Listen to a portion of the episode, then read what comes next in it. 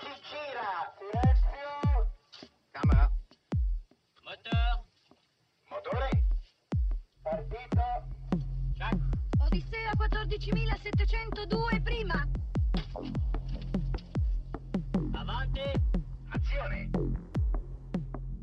Les podcasts de la Cinémathèque.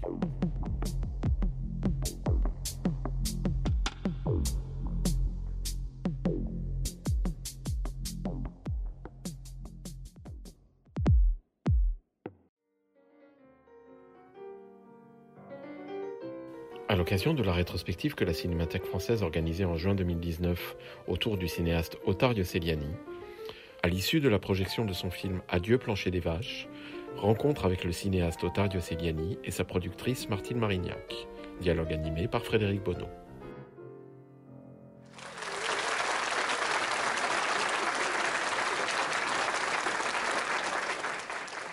Qui découvrait Adieu plancher des vaches pour la première fois? Tu vois Alors j'imagine que vous avez des questions à poser à Otario Celiani et à Martine Marignac. Donc je vais juste amorcer cette, euh, cette conversation. Est-ce que ce film, tu l'as écrit et dessiné? C'est-à-dire comment tu l'as comment tu l'as conçu? J'imagine qu'il y a évidemment un scénario, mais quand on voit la précision des plans, le graphisme, est-ce que ça vient aussi de dessin Non, il y, a, il y a deux raisons pour euh, préparer un projet de film. C'est que les, les règles de jeu sont draconiennes. Ce film devait être tourné, je pense que dans deux mois, non, Martine? Oui, à peu près. Voilà, et en deux mois, tourner un film comme ça, c'est pas très facile. Vaut mieux, vaut mieux jamais penser sur le plateau de tournage. Euh. Et après, si, si vous commencez à filmer et vous êtes obligé de penser qu'au- qu'en font beaucoup de mes collègues là, pendant le tournage, le temps passe. Il y a le dépassement, le salaire, le salaire coule. euh, le- Martine, ma productrice, pouvait s'arracher les cheveux. et ça, c'est pas élégant.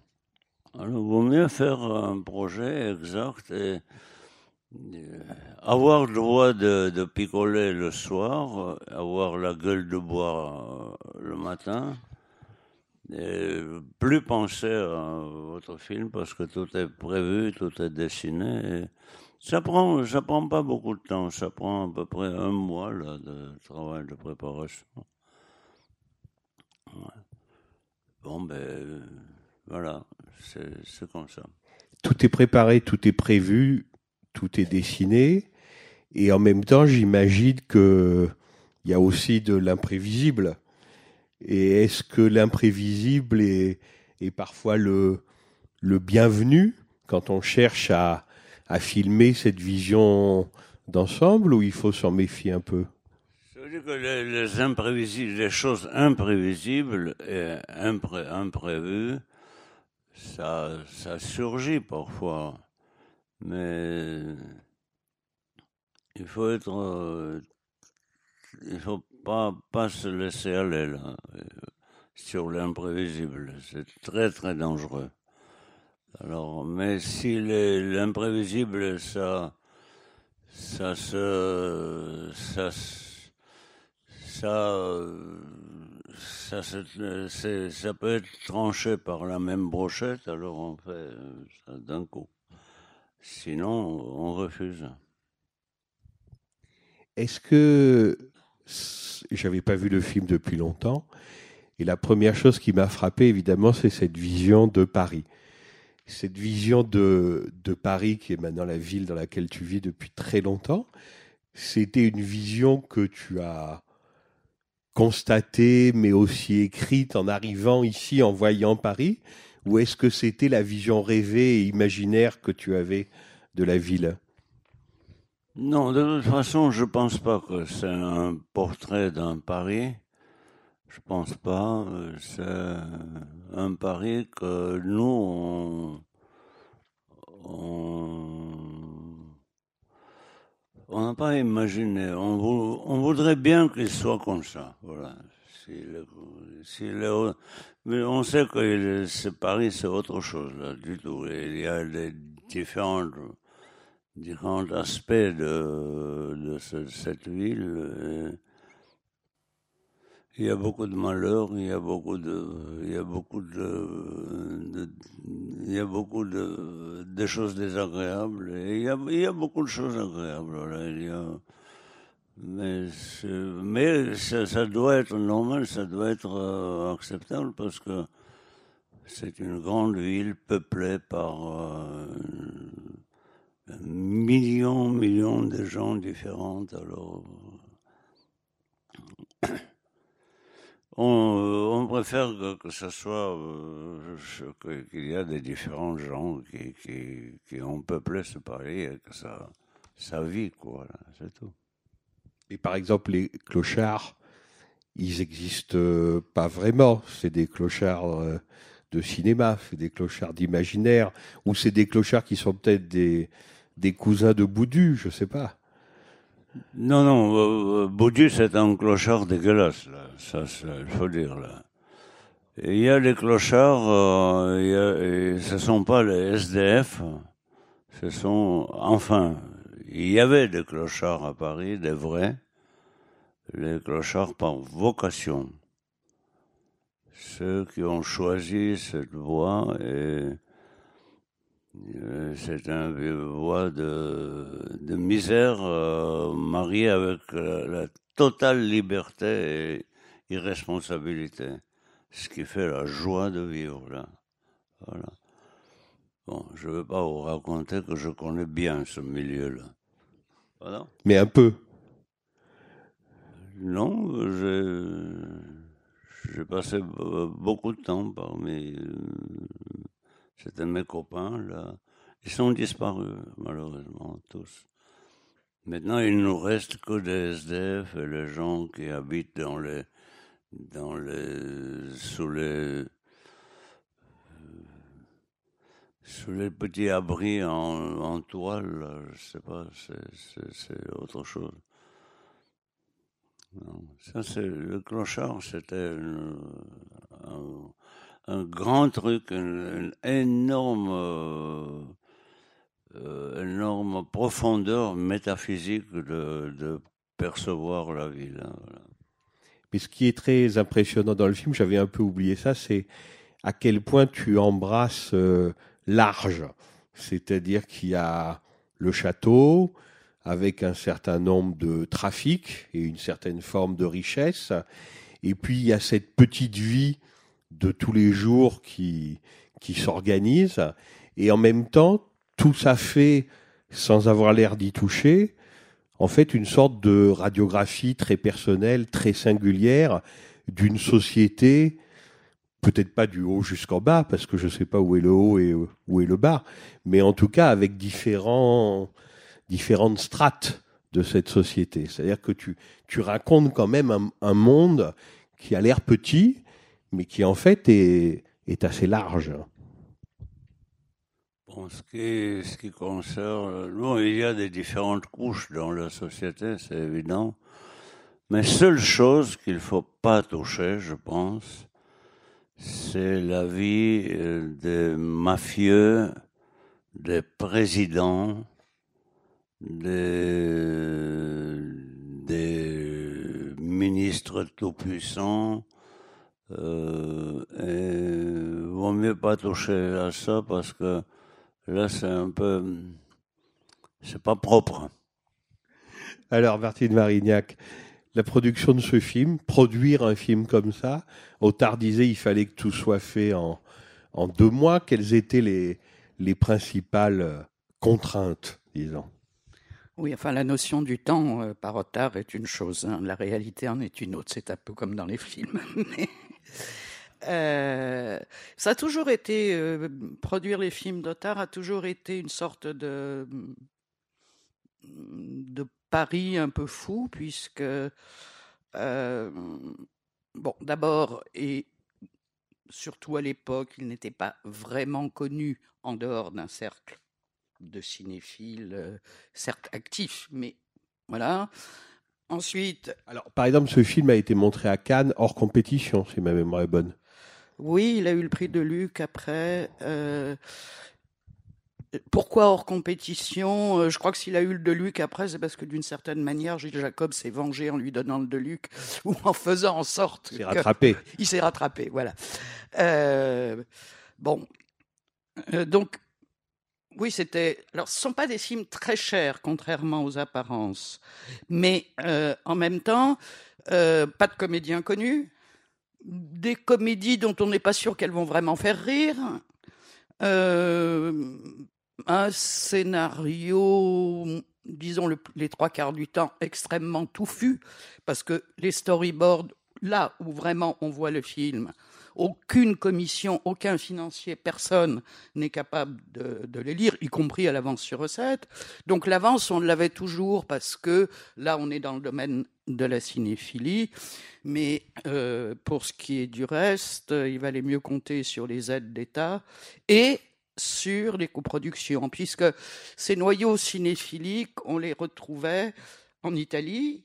Euh, dans une certaine mesure, on a souvent eu des aides de la Russie dans un système d'auto, enfin de, je ne sais pas, on paye sa culpabilité passée, enfin voilà.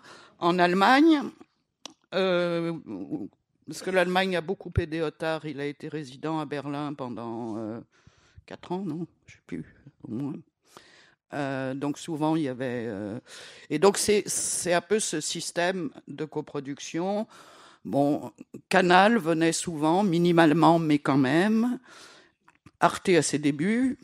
Et puis, bah, aujourd'hui, c'est de plus en plus euh, peau de chagrin parce que euh, Canal, euh, cinéma d'auteur, enfin, ils ont révisé les, les critères. Euh, bon, les chaînes, bon, Arte, pareil, enfin, même s'ils continuent à soutenir un cinéma d'auteur, ils ont eux aussi euh, pour des raisons budgétaires, euh, d'audience, etc., disons, euh, rétréci et élargi à des films euh, dont, dont ils sont en droit d'espérer qu'ils sont quand même un peu plus grand public.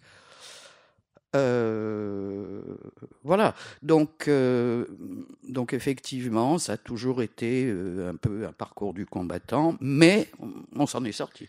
On y est arrivé, mais donc ce que, ce que vous dites, c'est que produire aujourd'hui un film de Otario Celiani est plutôt plus difficile qu'il y a 20 ans. C'est incontestable et ce n'est pas vrai que pour lui. C'est vrai pour tout le cinéma, enfin ce qu'on appelle le cinéma d'auteur. Oui, euh, disons que au jour d'aujourd'hui, un cinéma d'auteur légèrement ambitieux en termes de budget, euh, si on prend franc constant par rapport à maintenant, tous les films, à l'exception de Brigand, qui est un cas à part, euh, sont dans la fourchette haute de ce qu'on appelle le budget moyen, c'est-à-dire au jour d'aujourd'hui entre 4 et 5 millions d'euros. Et je crois que, je sais plus ce qu'a dit le CNC euh, lors du dernier bilan, mais je crois que le coût moyen, c'est du côté des 4 millions actuellement. Voilà. Réunir cette somme euh, sans une chaîne en clair, bah, c'est une mission impossible parce que vous avez au mieux une avance sur recette de l'ordre de 500, 600 000 euros et encore, euh, ça c'est pour les dans les grands moments. Euh, bon, euh, quelques aides à l'écriture, enfin bref, euh, voilà, quelques sophica qui sont dont il se murmure dans certains journaux euh, qu'elles seraient prochainement remises en question. Enfin bref, en gros, on arrive autour d'un million environ. D'où le fait que on a énormément de premiers films, par exemple, euh, actuellement, enfin depuis deux ans, trois ans, qui se font dans ce type de budget, de l'ordre d'un million, un million deux. euh, mais ce créneau euh, du film d'auteur un peu ambitieux quand même, qui suppose, il y a du monde sur l'écran, il y a des décors, etc., etc. C'est celui qui est le qui, qui est le plus impacté actuellement. Donc ça a été divisé par 4. À peu près. Ouais, trois, quatre. Ouais. 3, 4. Ouais, ouais, c'est ça. Et alors, quand on prépare un nouveau film, ce qui est, ce qui est ton cas, hein, Otard. Non, euh, de toute façon, c'est clair là, c'est que le, la destruction de, de, de structure de notre art est venue par les commerçants. Les commerçants, c'est le numéro, ennemi numéro un du cinéma. Après, ce, ce terme-là, inventer un terme cinéma d'auteur, c'est idiot comme tout. Il n'y a que le cinéma d'auteur. Il n'y a pas d'autre cinéma.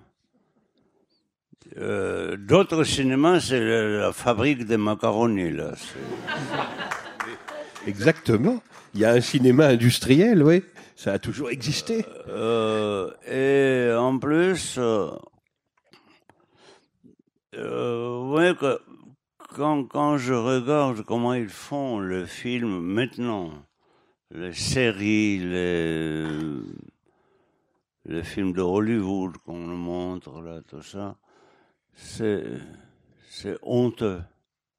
De point de vue de travail de, cinématographique, purement dit, de point de vue de langage cinématographique, de point de vue de des moyens, moyens de- d'expression, moyens de, euh, de de langage de cinéma, voilà. Alors euh, et en plus c'est pas très difficile, c'est tout simplement il faut il faut euh, bien savoir de euh, il y a une, seule euh, euh, il y a seul, une seule vérité dans notre métier. Pas perdre le temps pour rien. Ouais. On peut faire, euh, on peut faire un zéro bien fait. Mais est-ce qu'il faut faire un zéro? Voilà. Euh, autre chose que c'est notre, notre deuxième ennemi, c'est le public. Le public qui est élevé déjà, élevé durant des décennies, des décennies, disons une centaine d'années, très méthodiquement élevé par les commerçants. Voilà. Ça veut dire que les critères de public influencent le critère des commissions, des producteurs, des, gens qui, qui sont, qui sont censés de, de, de décider tel ou tel, travailler avec tel ou tel auteur ou avec tel ou tel cinéaste. J'imagine très peu qu'aujourd'hui, euh, un personnage comme euh, Jean Vigo ou René Clair ou Marcel Carnet ou pourquoi Orson Welles a quitté Hollywood? Parce qu'il était, il était poussé de quitter Hollywood. Il ne pouvait plus trouver, un, il était plus soutenu là. dans- mais c'était un film, un, un euh, c'était le type qui a fait des, films, euh, deux ou trois films là, de- d'une métaphysique tellement profonde que ça intéressait personne. Voilà. Alors, euh, c'est la même chose qui nous arrive avec euh, et avec euh, la littérature. La même chose nous arrive avec la peinture. Vous imaginez qu'aujourd'hui, avoir euh, Courbet, Je parle pas des impressionnistes là, ou avoir euh, la peinture euh, genre hollandaise là, qui va perdre le temps de faire tous ces trucs minuscules, tout ça, qui, les, les tableaux hollandais sont petits, ils sont pas grands, parce que ça te demandait tellement, tellement de travail, tellement de concentration que on pouvait pas faire ça sur les énormes euh, tableaux là. C'était pas, c'était pas l'époque de Ingres ou de, de Lacroix là.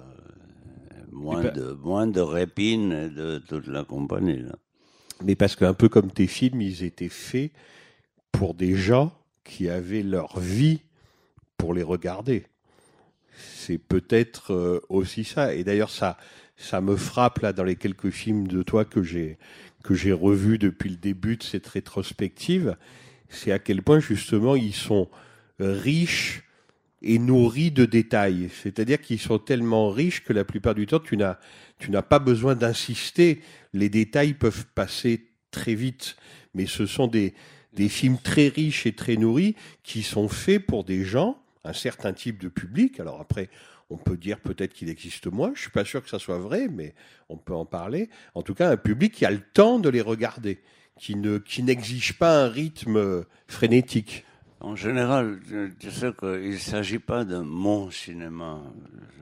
Ça peut être mal compris, ça peut être, euh, c'est discutable, ça peut être considéré comme nul, euh, peu importe, chacun euh, peut avoir son regard. Mais l'essentiel, c'est que moi et mes collègues euh, sont pas nombreux, malheureusement.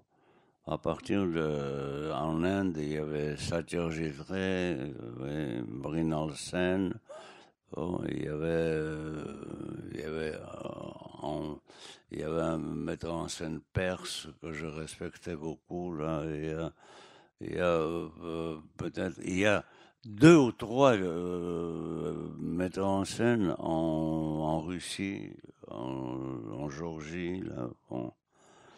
Mais euh, ça, ce sont les gens que sens, je sens que leur envie de- d'envoyer un message est sérieux, sincère, sérieux. Euh, Ils peuvent se tromper, moi aussi, je peux me tromper, mais en pleine sincérité, je vous propose une modèle. Modèle, c'est très important dans notre métier. Modèle, c'est le modèle, euh, c'est la vision du monde qui explique le monde. Dans la modèle, dans une modèle, on voit comment vous voyez le monde qui vous entoure. Là. Voilà. Et tous les modèles, de tous, il y a les modèles mathématiques, il y a les modèles, je sais pas, même la formule d'Einstein, c'est un modèle. Voilà, qui explique quelque chose, je sais pas. Euh, si vous prenez euh, un modèle, même aussi fantastique que ce soit, l'histoire de Petit Prince, c'est un modèle. Modèle de notre pensée, de notre tristesse, de, de, l'inconnu qui est devant nous et, comment nous sommes perdus devant, devant le phénomène qu'on n'arrive jamais à comprendre, le phénomène de la vie. Voilà. Mais chacun essaie de faire le modèle. Et on partage ces modèles-là et si le modèle proposé est- elle réveille quelque chose à celui à qui, à qui on s'adresse, ça veut dire que nos, nos fonctions sont plutôt remplies et pour ça, on ne peut pas faire le cinéma euh, grand public.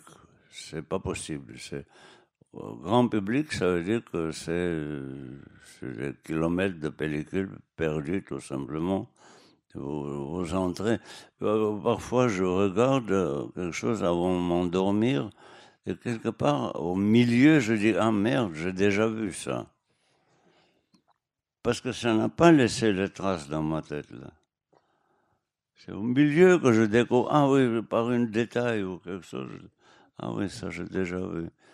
Et ça, ça m'intéresse plus. Voilà.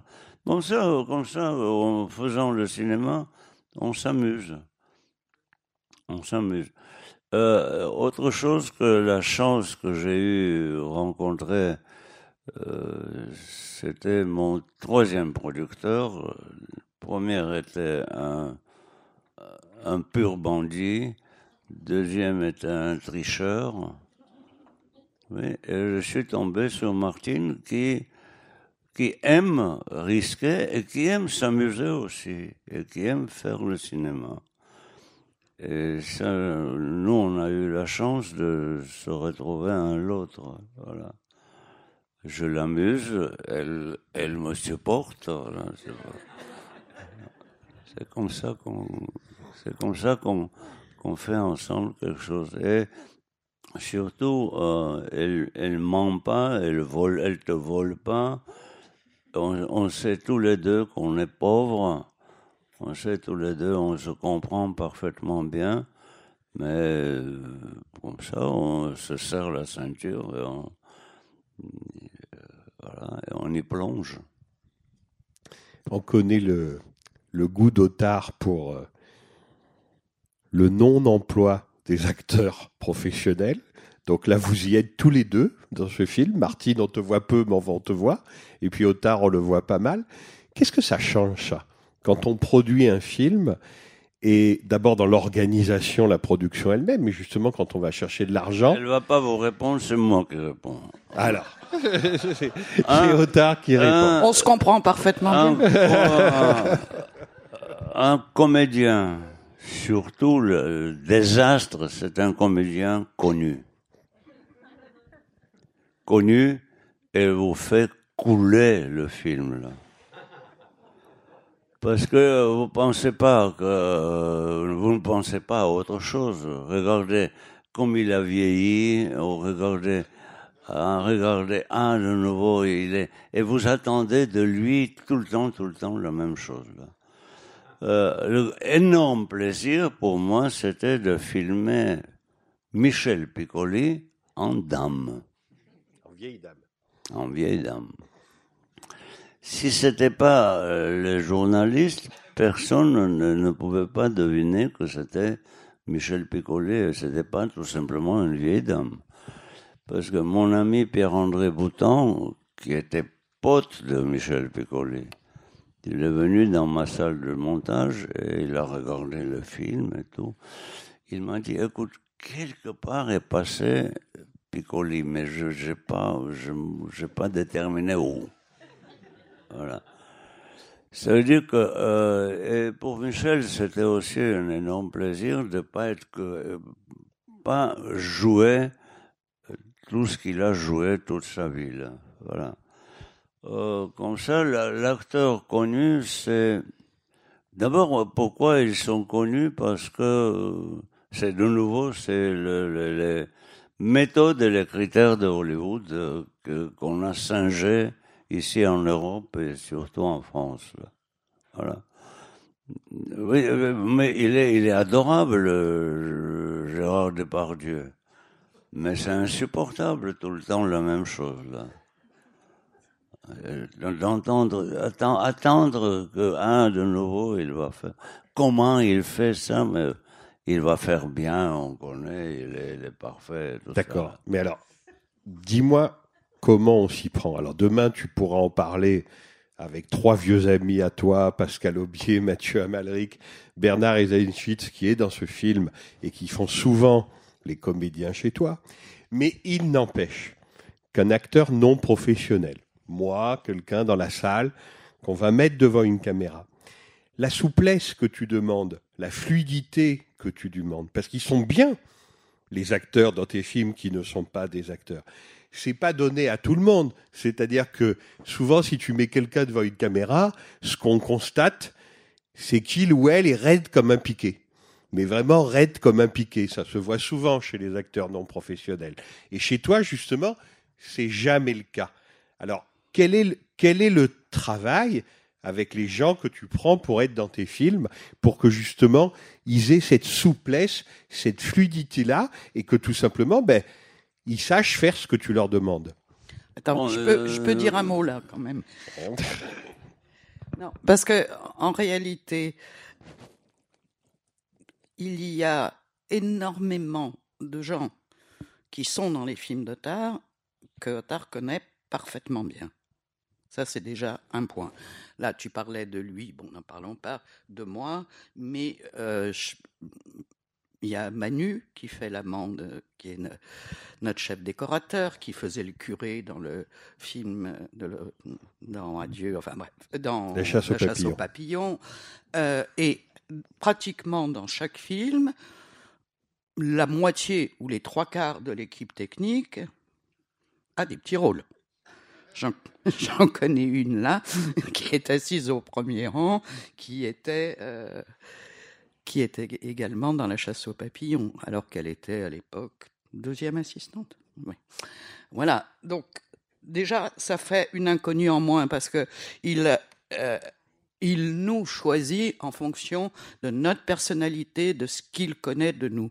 Et par ailleurs, quand euh, on fait des castings, euh, il a, alors là, c'est un talent qu'il a, c'est que euh, il rencontre des gens, il ne les filme pas, il les, il parle avec eux, il prend une ou deux petites photos avec son appareil photo, et il a ce talent, euh, cette intuition de, de, de savoir s'ils seront euh, à l'aise, justement. Voilà, je pense que c'est, je sais pas, c'est un talent. Bref, un salopard peut pas être joué, joué par un vrai salopard.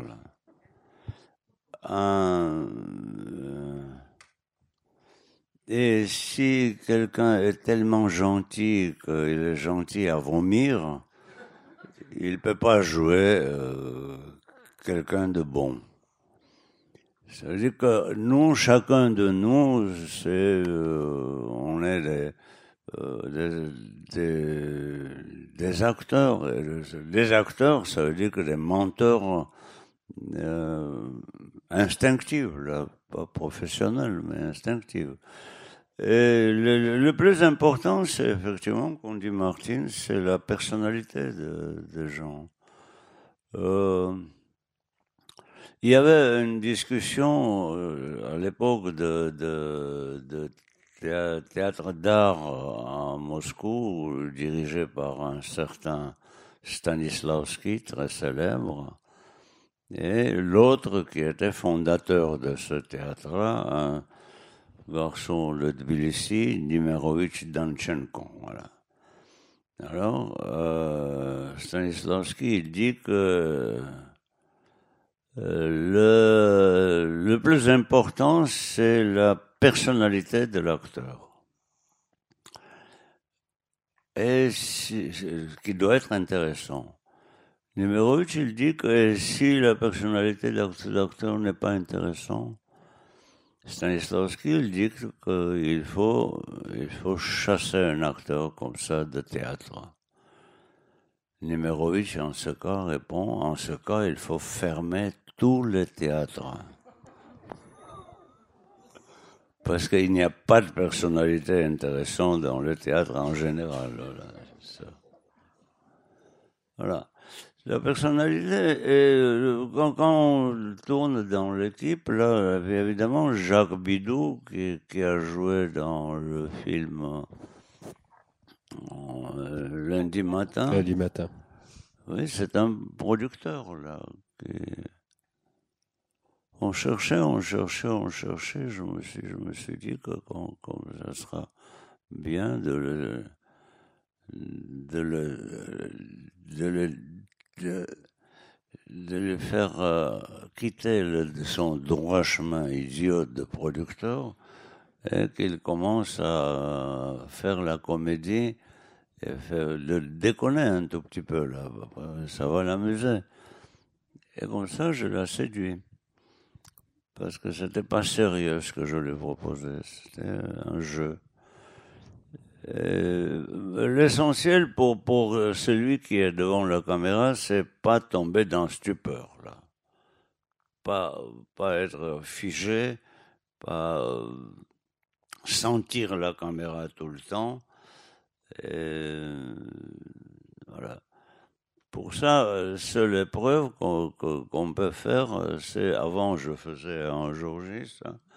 Je mettais la caméra vide et je branchais le moteur qui criquait, criquait, criquait sans arrêt et je demandais à tel ou tel personnage ou un de mes amis de, de me parler, tout simplement.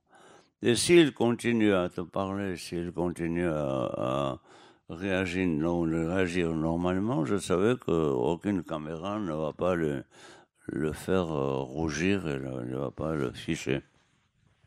Et quand c'est toi-même, comme ici Toi, quand tu fais l'acteur, comme ici Moi, je, je, Là, je sais pas. je- je- il y a, il y a euh, moi qui me dirige, là, c'est tout.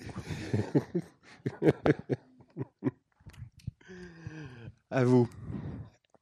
Bonsoir.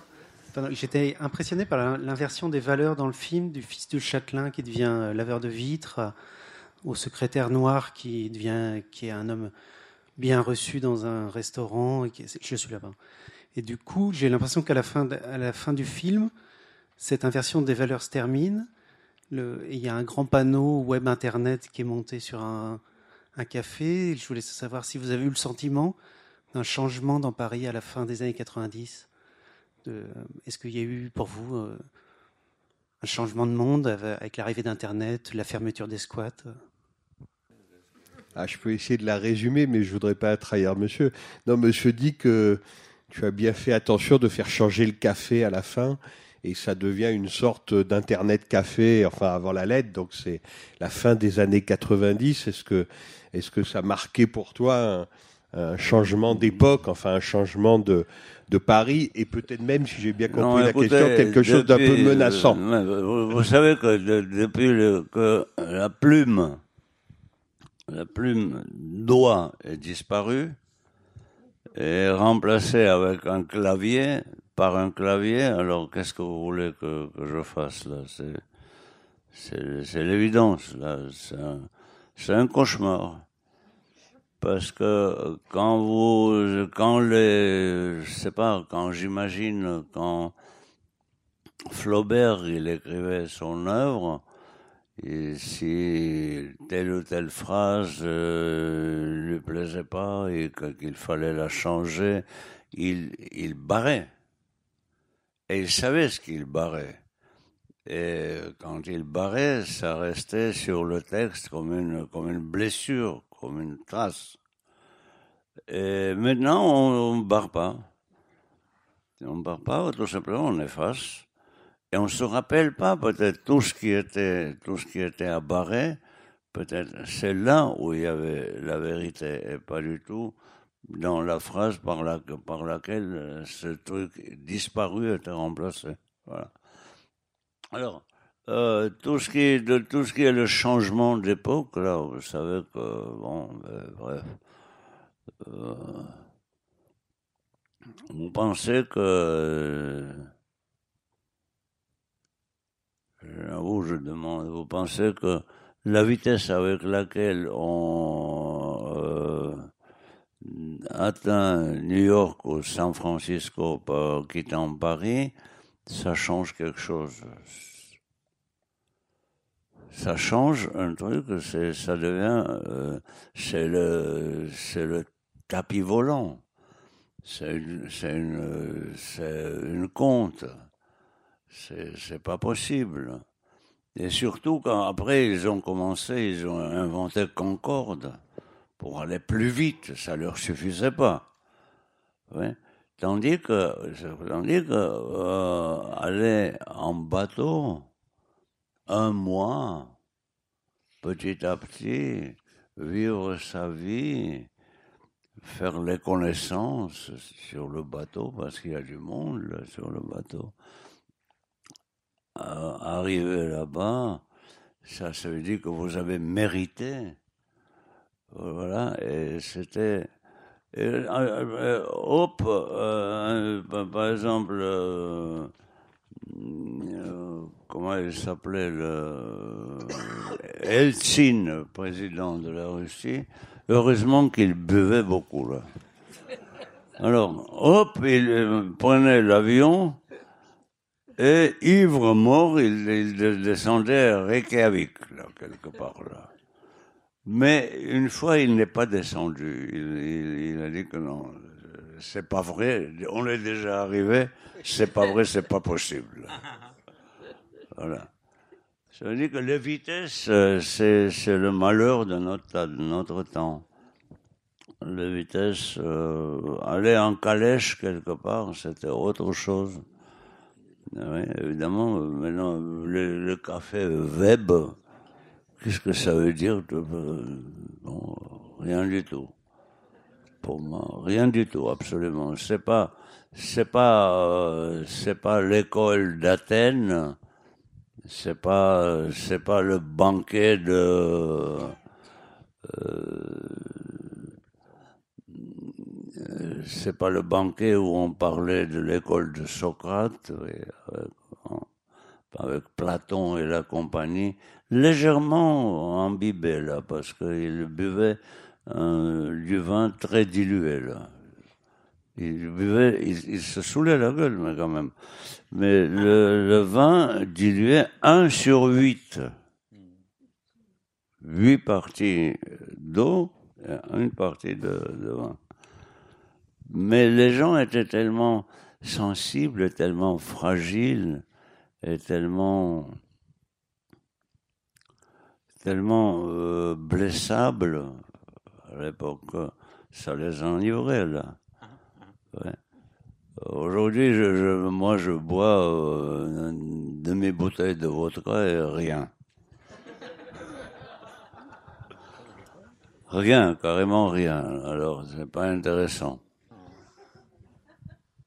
Euh, Monsieur. La calanque que l'on voit à la fin, je crois. Euh, Oui. Où se trouve-t-elle, la calanque euh, C'est la calanque de. Vaud, je crois, à Cassis. Ah, c'est cassé, oui. Magnifique, hein, magnifique. Non, la calanque. Calanque. La calanque. Je suis comme Otard, j'avais compris la talente. La calanque, là, La c'était assez simple. Dans, dans, dans la calanque, il y a un... Vous savez que le metteur en scène, parfois, doit tout montrer. Parfois, tout montrer. Alors, euh, même quand... Et surtout quand c'est risqué. Voilà. Euh, vous imaginez que, que vous êtes debout sur un... Sur un euh, sur une surface euh, grande comme cette table, mais il y a un précipice devant vous, de tous les côtés. Essayez de vous mettre euh, sur un, un truc comme ça. Ouais. Et euh, moi, je, leur ai expliqué, je dis que ne regarde en bas, ne, ne, regarde ni, de côté, ni nulle part. Fais comme ça.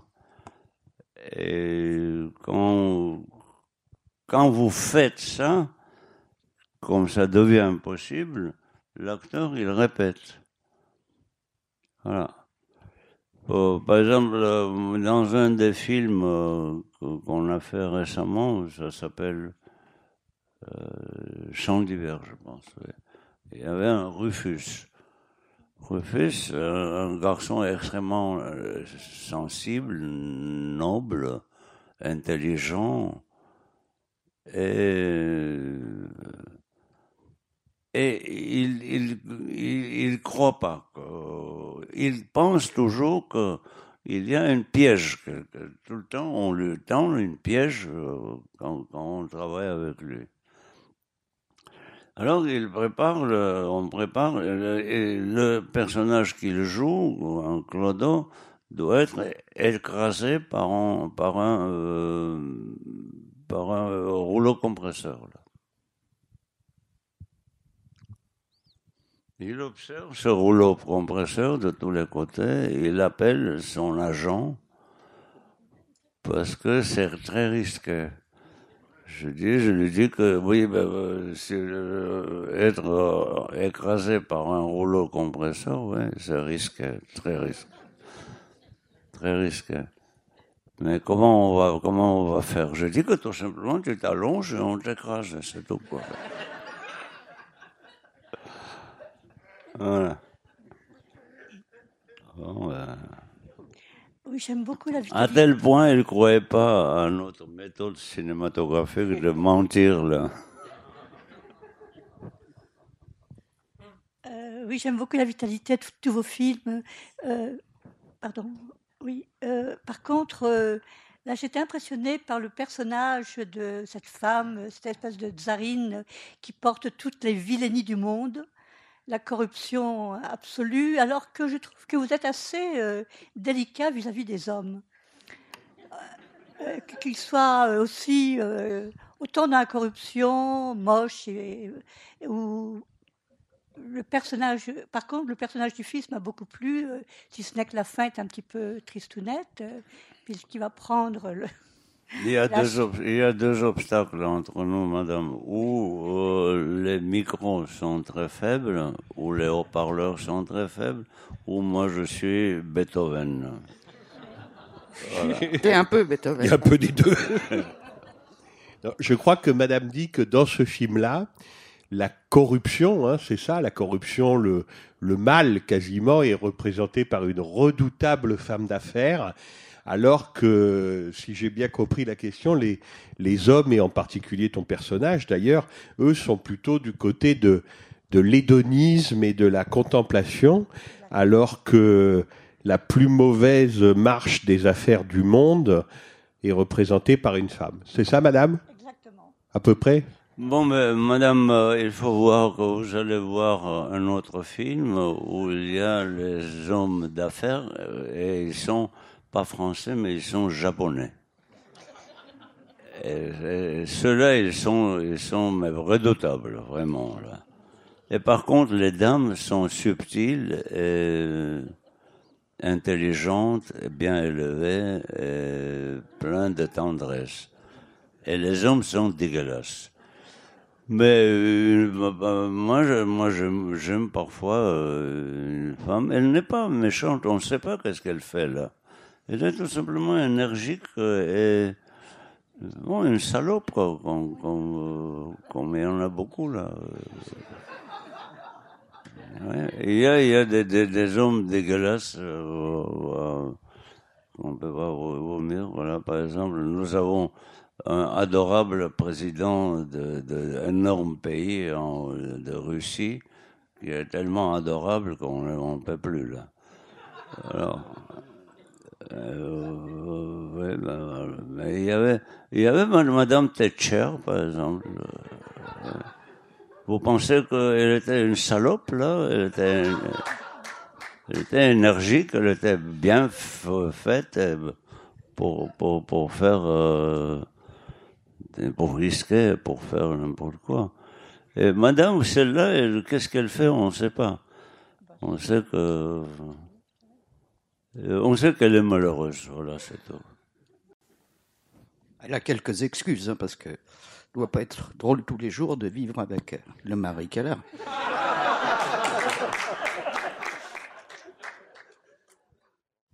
Bonjour. Euh, Pardon d'avance, je vais sans doute écorcher un nom, mais je suis curieux de savoir qui est Monsieur Moshkovitch, qui est crédité à chaque fois qu'on voit un film qui a été restauré.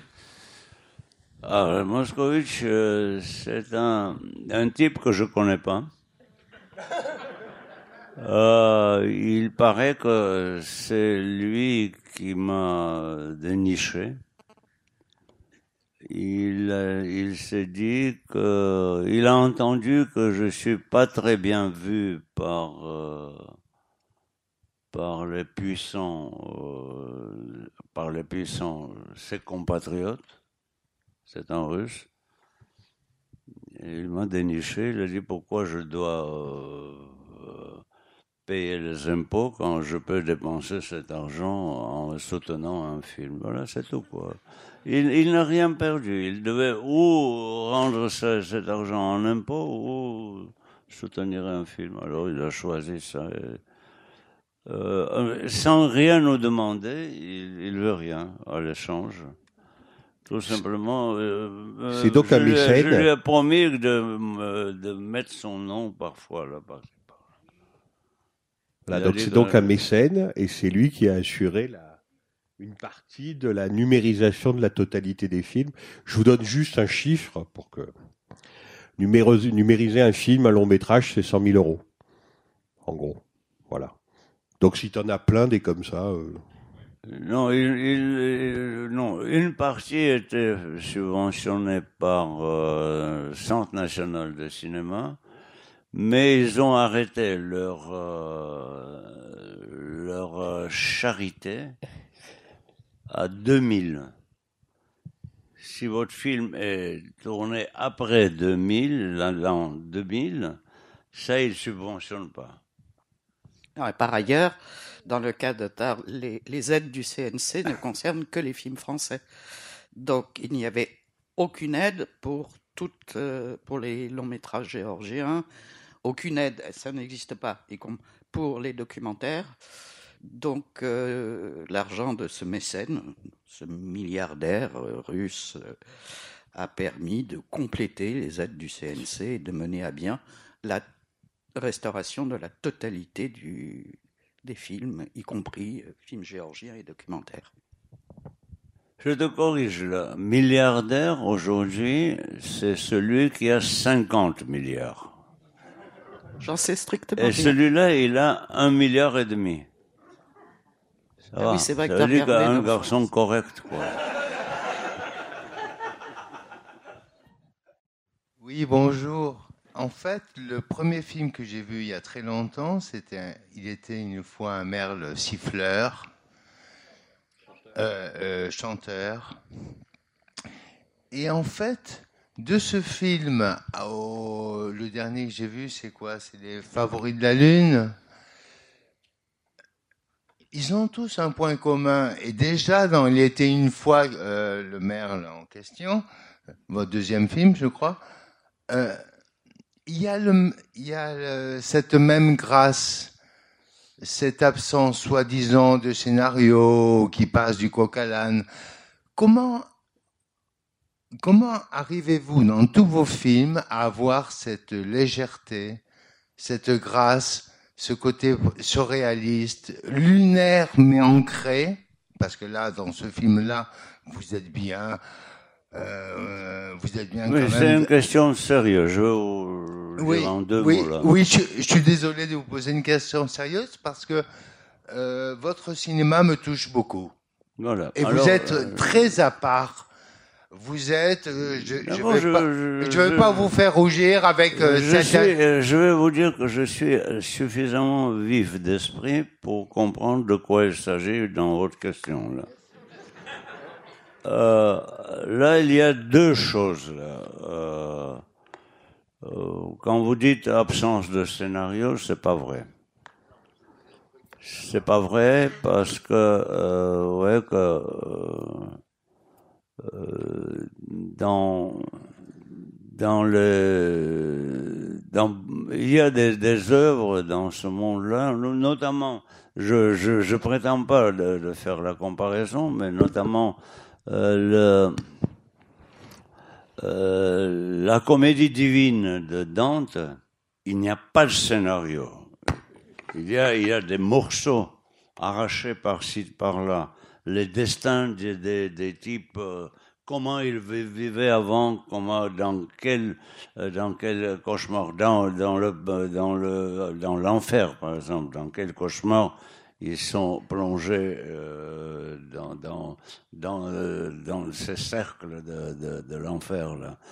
Il euh, il n'y a pas de, il n'y a pas, pratiquement, il n'y a pas dramaturgie dans les Samasutras. Il n'y a pas de dramaturgie dans les Veds des, des Indiens. Il y a, n'y a pas de dramaturgie, aucune dramaturgie dans, les énormes poèmes de Pushkin, Eugène Onegin, par exemple. Tout simplement, oui, euh, oui il aimait, euh, et euh, elle elle l'aimait, et tard, c'est lui qui a commencé à l'aimer, mais c'était tard. Voilà, c'est tout. C'est ça la, la dramaturgie. Alors, euh, là, il y a deux choses. Il y a, il y a des, l'école, il y a l'école euh, de, euh, tout simplement, si vous prenez de, de Sophocle, par exemple, l'école de Sophocle, c'est le drame d'Euripide, c'est un drame. C'est construit. Après, c'est passé chez Molière, et après, c'est passé chez, euh, chez Shakespeare, chez Schiller, euh, et beaucoup de dramaturges, chez Ionesco et partout là. Alors, ça, c'est la construction dramaturgique. Euh, heureusement, dans, dans notre monde a apparu l'école de musique et la forme musicale. La forme musicale, c'est quelque chose comme la forme, par exemple, la forme de sonate, la forme de fugue, la forme de rondeau, oui, la forme de variation sur le thème donné. Oui. Euh, euh, ça veut dire que euh, là, euh, et en plus, la seule chose qui est typique pour ces deux, deux mé- méthodes de narration, c'est que tout ça se passe dans le temps. Ça se développe dans le temps. C'est pas un tableau que vous allez voir et petit à petit, en l'observant, comme chez Bruegel, par exemple, petit par petit détail, euh, après reconstruire dans vos têtes le tout. Mais dans le temps, ça veut dire qu'on peut passer et par la dramaturgie ou l'intérêt, qu'est-ce qui va arri- arriver après, qu'est-ce qui va suivre, ah c'est intéressant, et après comment ça va se résoudre, euh, ce problème, ce conflit. ça veut dire qu'il y a le conflit, il y a les collisions, il y a, différentes méthodes. Euh, et il y a la forme musicale qui tient par par euh, par le tissu des thèmes. Vous savez que dans la, forme musicale, pourquoi je vous dis que la forme musicale dans l'état figé, c'est un tapis? Les tapis, vraiment, les tapis, euh, des bons tapis af- afghans ou persans, ça se fait, ça se, ça touche chaque, chaque nœud, se noue suivant la musique qui les accompagne. Et la musique, elle signale le changement de fil de rouge contre le bleu, le bleu contre le jaune, etc. Ça veut dire que c'est un tissu. Après, euh, quand, quand euh, c'est figé, vous avez un tapis qui est pour les bons lecteurs, pour bons, euh, bons lecteurs, c'est un, c'est un, c'est un, c'est un, c'est le, l'ensemble des mélodies et des formes musicaux qui sont figés dans le, dans le, dans l'ornement et dans le dessin. Voilà. Maintenant, euh, je ne peux pas dire tout ça euh, sur euh, la tapisserie, la tapisserie française qui, qui représente les figures, le, le licorne et la compagnie. Là. Bon, d'accord. Ça, c'est autre chose, c'est les sujets. Mais je dis que euh, voilà, la, forme musicale, musicale, elle tient le, le, le, le, le, le truc dans le temps. Deuxième euh, symbole qui ressemble à la musique, c'est la danse. Voilà, la choré- chorégraphie. Voilà. Comme ça, euh, comme ça, il n'y a rien d'original que c'est pas ce sont pas les scénarios. Ça m'ennuie de, de, de, de faire le truc et savoir d'avance. C'est, c'est toujours prévisible dans, dans le film comment ça va se terminer. Et vous savez que, par exemple, les films de Hollywood, vous savez parfaitement bien, en fermant les yeux, qu'il ne faut pas s'énerver, tout va se terminer bien. Voilà. Ça, c'est la dramaturgie pure et dure, là. Maintenant, euh, si je vous, je vous raconte, par exemple, un film de Hollywood que j'ai vu il y a longtemps, et ça m'a étonné, la bêtise des gens qui ont fait ça. Il y avait un, c'est comme toujours, il y a un, un personnage qui lutte contre le mal. Le mal est beaucoup plus puissant, les représentants du mal sont nombreux, et euh, c'est un flic, un pauvre flic qui, qui lutte contre ce mal dans un bled quelque part, au Texas ou je ne sais pas où. Et finalement, il, il, il, arrive à, il trouve une méthode, il distribue des fusils parmi la, la population. Et finalement, le mal est écrasé. Bon, la population se, se réunit, et tout ça. Et il y avait une vieille dame euh, à qui il rend visite après euh, fatigué après toute cette lutte et tout ça, il rentre. Et elle prend le fusil, elle dirige le fusil vers lui. Et là, elle devait tirer. Parce que c'était inattendu. Et ça, ça pouvait être un film. Mais ils se sont embrassés, et gnou gnou gnou, sucré, tout va bien, c'est tout. Voilà. En tout cas, c'était une bonne réponse à une bonne question. Là-dessus, je pense qu'on va aller à la maison. Euh, Merci infiniment, Martine. Merci, Merci. Otard.